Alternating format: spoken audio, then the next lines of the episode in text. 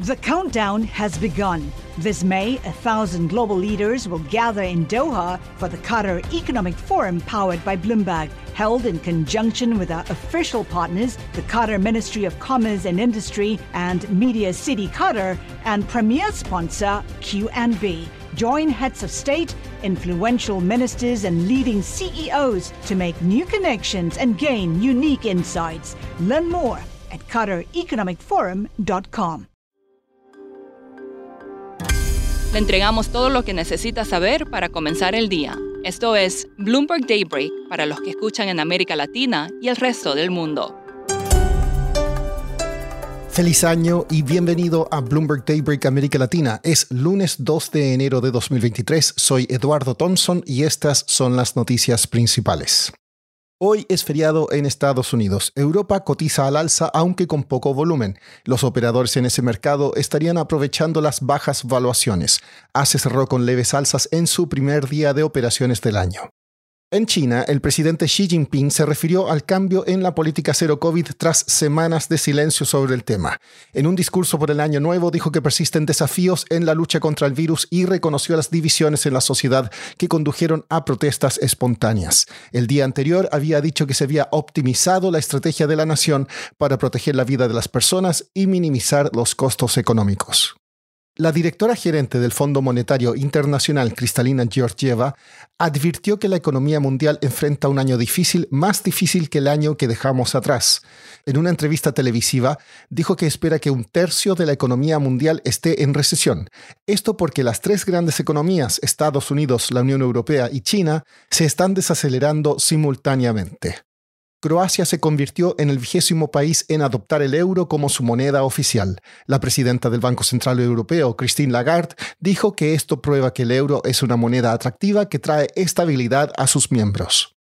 Los precios del gas natural en Europa comenzaron el nuevo año a la baja debido a que el clima templado frenó la demanda. Las previsiones meteorológicas apuntan a temperaturas superiores a las normas estacionales para la mayor parte de la región en las próximas dos semanas, lo que ayudará a Europa a evitar que agote sus reservas.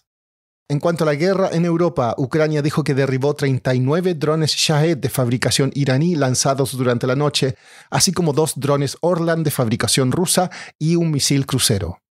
Pasando a datos económicos esta semana, el mercado estará atento a las cifras de empleo de Estados Unidos el viernes. Ese día se publicarán las nóminas salariales de diciembre, el ingreso promedio por hora y la tasa de desempleo. El miércoles se publicarán las últimas minutas de la Fed. En cuanto a América Latina, Luis Ignacio Lula da Silva volvió a ser presidente de Brasil. Asume con la promesa de recuperar la inclusión económica y la prosperidad que marcaron sus dos primeros mandatos entre 2003 y 2011.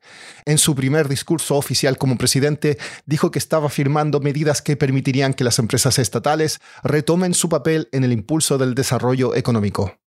Las autoridades de Venezuela y Colombia abrieron el puente internacional Atanasio Girardot el domingo, permitiendo que vehículos de pasajeros y carga crucen la frontera entre ambos países. Es el paso más reciente hacia la normalización de las relaciones entre los dos países después de que el presidente colombiano Gustavo Petro tomó posesión en agosto. Siguiendo con Colombia, el presidente Gustavo Petro dijo que el gobierno acordó un alto al fuego con las facciones guerrilleras y los grupos paramilitares para buscar negociaciones de paz. El acuerdo incluye conversaciones con rebeldes del Ejército de Liberación Nacional y disidentes de las Fuerzas Armadas Revolucionarias de Colombia que no se desmovilizaron durante el acuerdo de paz firmado en 2016. La oposición venezolana puso fin el viernes al gobierno interino de Juan Guaidó. Votó contra renovar su estrategia que no logró la salida del presidente Nicolás Maduro en cuatro años. En tanto, Maduro dijo el domingo por la noche en una entrevista televisada que estaba listo para normalizar las relaciones diplomáticas, consulares y políticas con Estados Unidos. La inflación en Lima fue de 0,79% mensual en diciembre y acumula un alza del 8,46% en 12 meses. Por último, Avatar, El Camino del Agua, va camino de convertirse en la película con mayor recaudación estrenada en 2022 tras liderar la taquilla por tercer fin de semana consecutivo. La película de ciencia ficción generó 63 millones de dólares en ventas de entradas en Estados Unidos durante los primeros tres días del fin de semana de Año Nuevo. Esto según una estimación realizada por Disney el domingo. Ha recaudado 1.380 millones de dólares en todo el mundo desde su estreno el 16 de diciembre. Eso es todo por hoy. Soy Eduardo Thompson. Gracias por escucharnos. Para conocer todas las noticias que necesita para comenzar el día, revise Daybreak en la app Bloomberg Professional, donde puede personalizar las noticias que desee recibir.